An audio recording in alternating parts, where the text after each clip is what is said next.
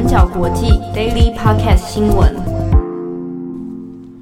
Hello，大家好，欢迎收听 UDN Global 转角国际 Daily Podcast 新闻。我是编辑七号，我是郑红。今天是十月二十八号，星期三啊、呃，这一周已经到一半了哈。那唐蜜离开我们的第三天，哇，你这样倒数，你这样子加加算哦，我们被抛下的我们两个。好，今天 来跟大家来 follow 一下今天的 Daily 新闻哦。好，那首先第一条，我们还是先来看一下美国。美国呢，在这个当地时间二十六号呢下午发生了一起，呃，又在宾州的费城哦，又是一个警察呢枪杀了黑人的新闻事件。好，那这个事件是在二十六号的午后下午四点钟左右呢，有民众通报在街道上看到一名黑人男子，他就拿着小刀在路上这样晃。那这个报警之后呢，警察两名警察有到了现场，要来控制这个状况，但没有想到说，呃，这个黑人男子呢，他叫小华莱士，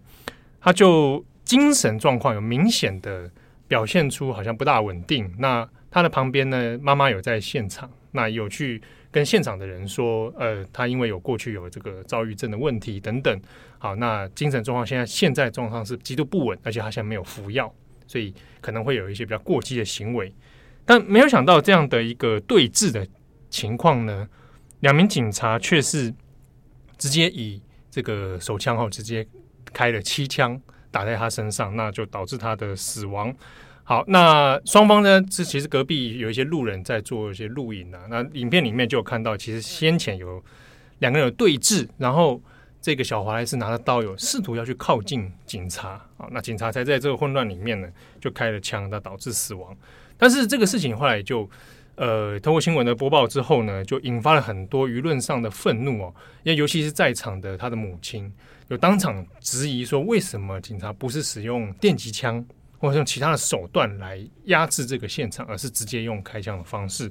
好，结果当天的晚上就在这个费城当地呢，引引发了一系列的暴动，那甚至是开始出现了抢劫，然后。这个烧车跟砸店的这种状况哦，那这个情况呢，一直延续到了二十七日，美国当地时间的二十七日呢，都还有持续的一些延烧的状况。那警察呢也出动了进行逮捕哦，那也有发生了在街头上面警员跟示威的民众产生肢体冲突。那根据的 BBC 的相关资料的显示呢，呃，差不多有三十多位的警察有受伤。好，那前后逮捕了目前有九十一个人。啊，这个事情其实延烧到现在之后，变成其实美国呃，除了大选新闻之外，现在一个蛮受到舆论瞩目的社会事件哦。主要还是因为现在距离美国大选其实已经倒数一周了哦。那在宾州发生了这样的事情，会不会再冲击到这次的选举？其实外界都蛮关注的。我们这边补充一下，呃，这次事情发生的地点费城其实是民主党的大本营，那费城也是就是民主党大会例行会召开的地方。但同时，呃，费城所属的呃宾夕法尼亚州，它其实是美国东岸，也就是这次选举中最重要的摇摆州之一。目前的话，几个重型重型摇摆州大概是佛罗里达、俄亥俄跟呃宾州。目前宾州的民调虽然好像比较略略偏向拜登方面一些，但是川普在过去两周，甚至就在选前的最后一周，也已经锁定所有的火力要集中在宾州。因此，像这一次的小华莱士被枪杀事件，它很快的结合成了就是呃，二零二零年美国的呃 BLM 运动，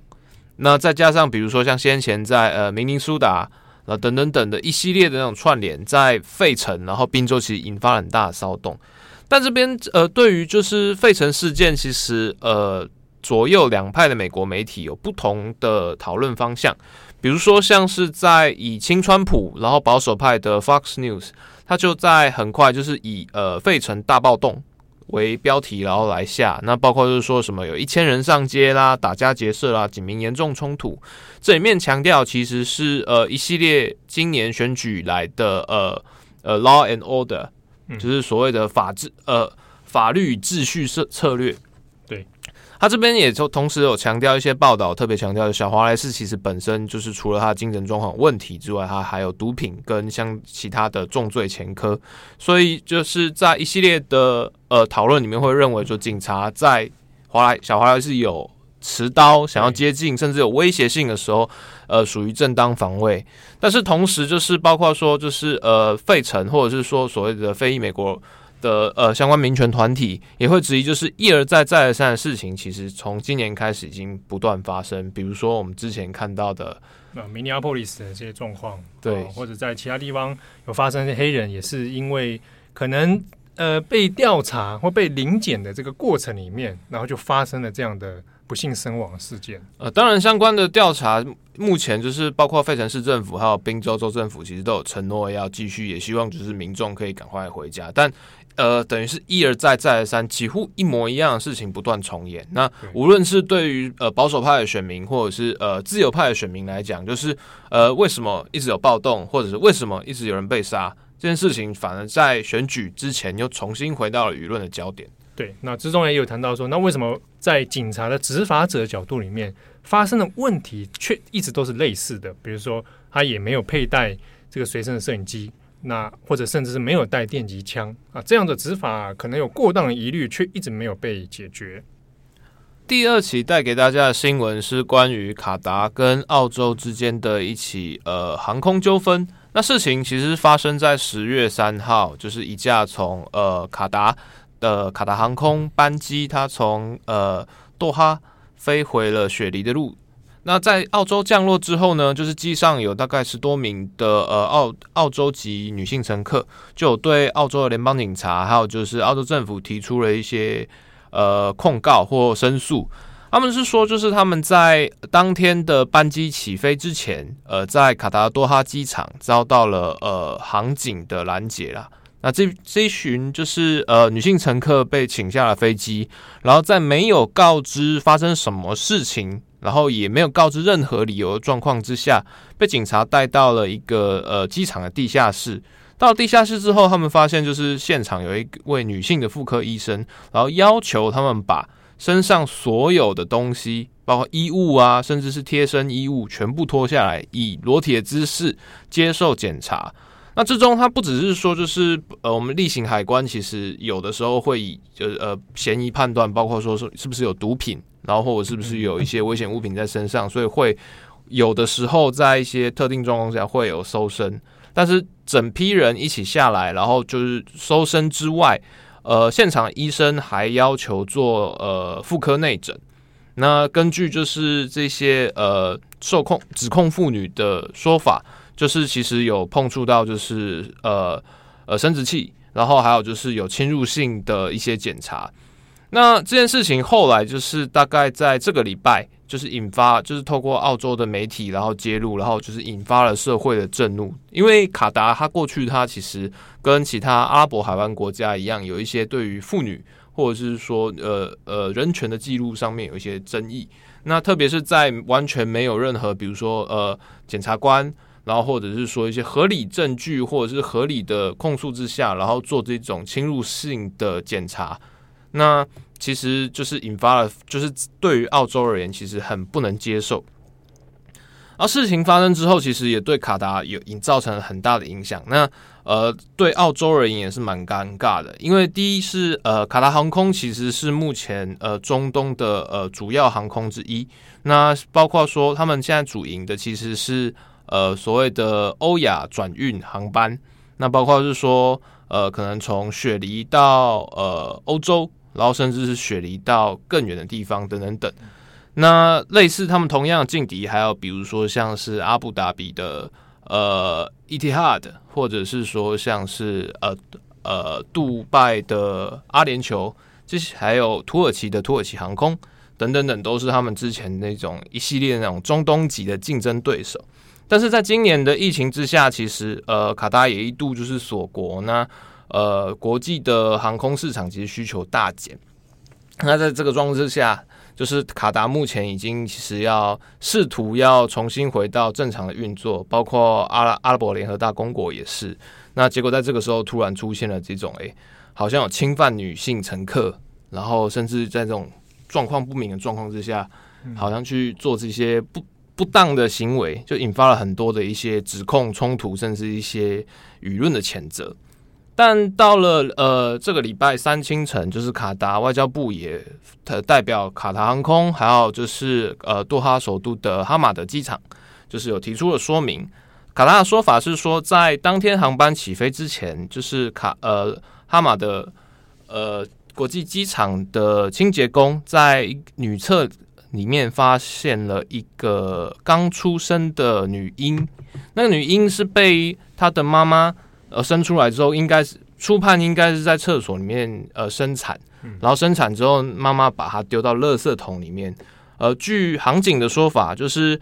婴儿有发出哭声，可是婴儿是被垃圾故意盖住的，所以就是当时航警就是以认为说，哎、欸，第一个是这是一个弃婴事件，而且妈妈婴儿刚出生不久，妈妈可能还在机场。第二个是妈妈不要这个婴儿，甚至有要杀人的嫌疑。嗯，对，所以就是在判断，就是机场来来去去各种第一时间之后，就是呃，航警才决定采取了就是紧急的策略。因为如果你不马上做一些特殊的指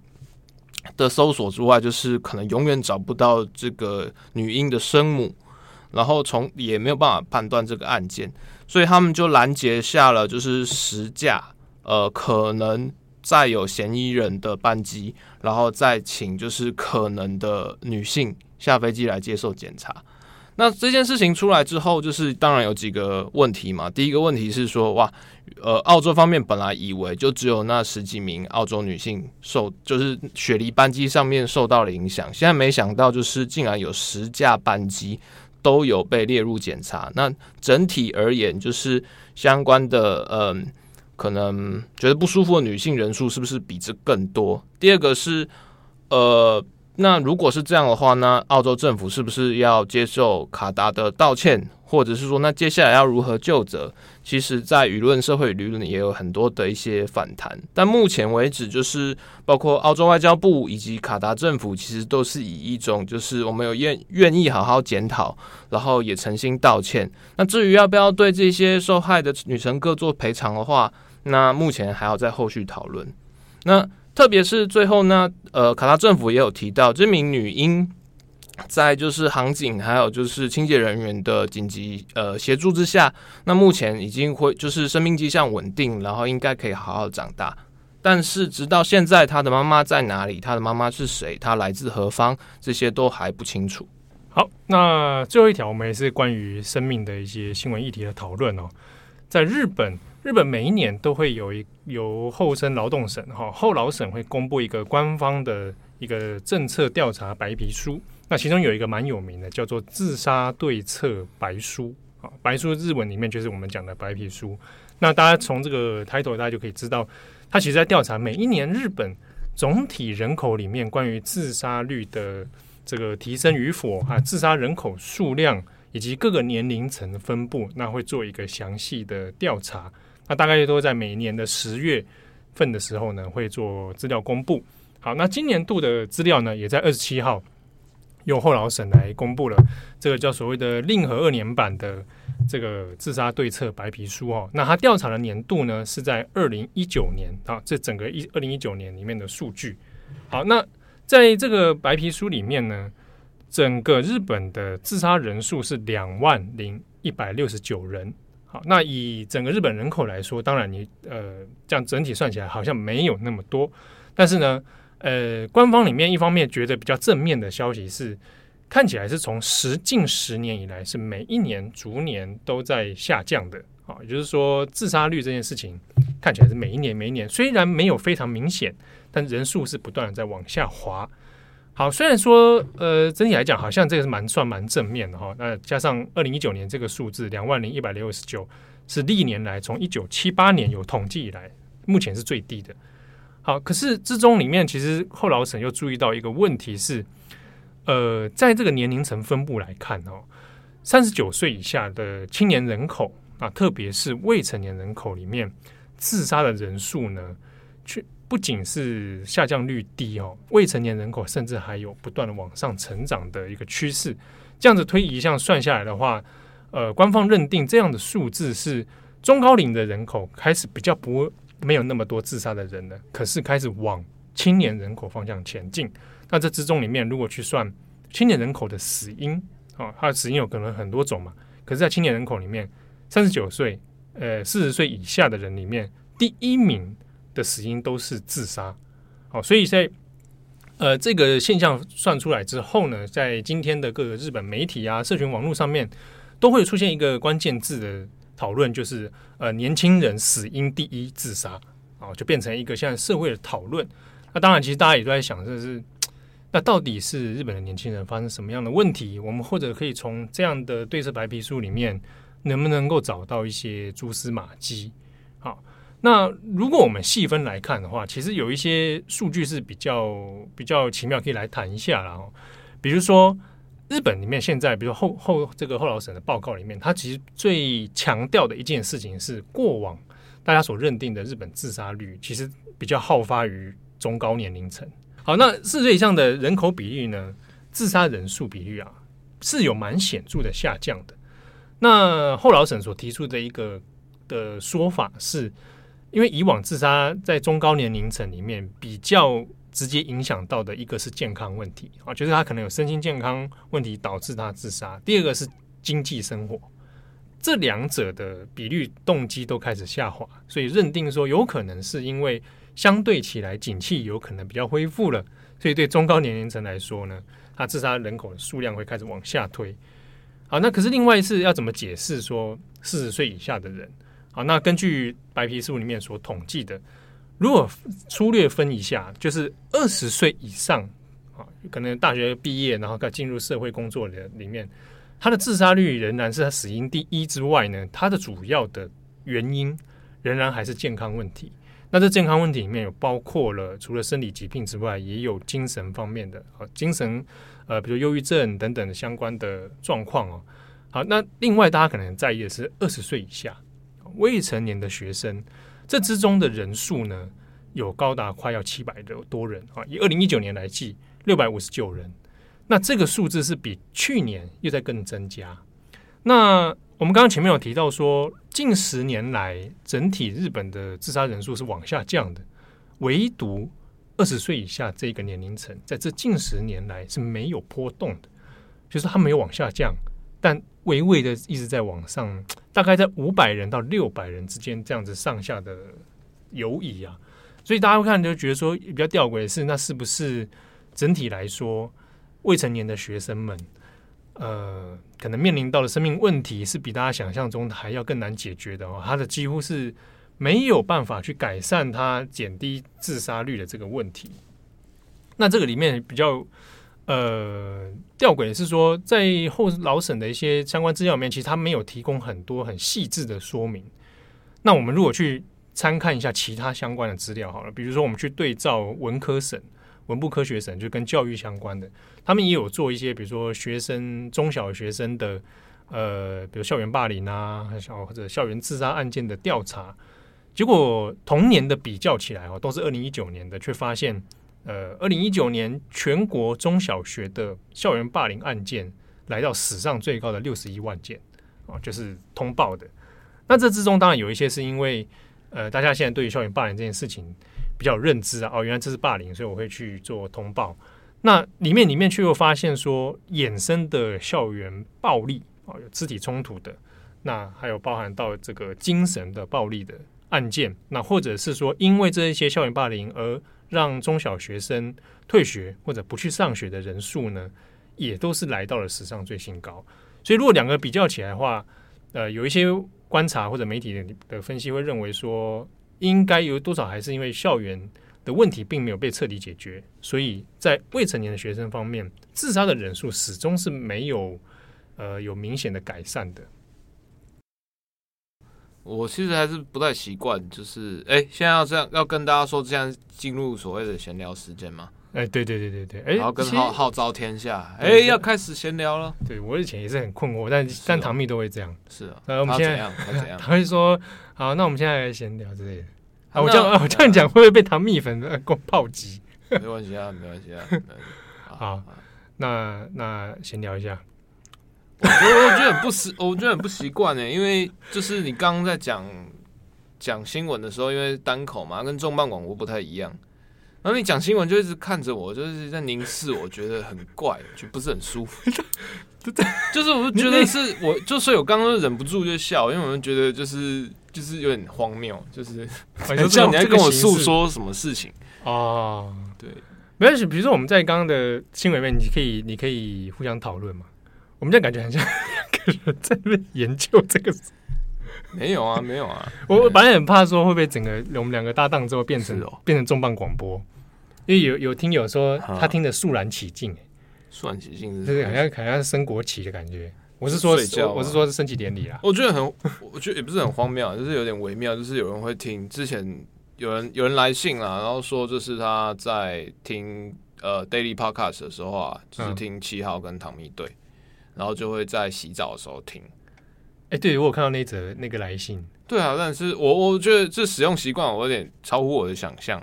洗你不会洗澡的时候听这个，听任何 Podcast。啊！洗澡时候水声都听不到东西。我哎，我第一时间想说，嗯、这个洗澡真的听泡澡这样，泡澡有可能吧？所以我们会是一个泡澡秀，就是适合大家一边泡澡的时候一边听。我觉得今天泡可能泡太久了，就是二十一分钟，这个好像不是很健康。不会啊，不要。如果是泡温泉还不错啊。泡温泉会听这个吗？要我就听一些什么小野丽莎。对啊，我说听一些、啊、大家知道啊，正红泡温泉都听小野丽莎。对啊，或者哎、欸，你你你你泡温泉的时候都听别的女人唱歌，这样可以吗？你老婆知道吗？他那个也算，那算唱，那算唱吗？巴拉拉拉，别别的女别的女性的作品，这样可以吗？这样可以吗？应该也还好吧。对，还好还好，没事 没事，好没事没事。好了，感谢大家的收听啊。这个我们 Daily Podcast，我们明天见。我是编辑七号，何总，拜拜。感谢大家的收听。想知道更多深度国际新闻，请上网搜寻 Udan Global 转角国际。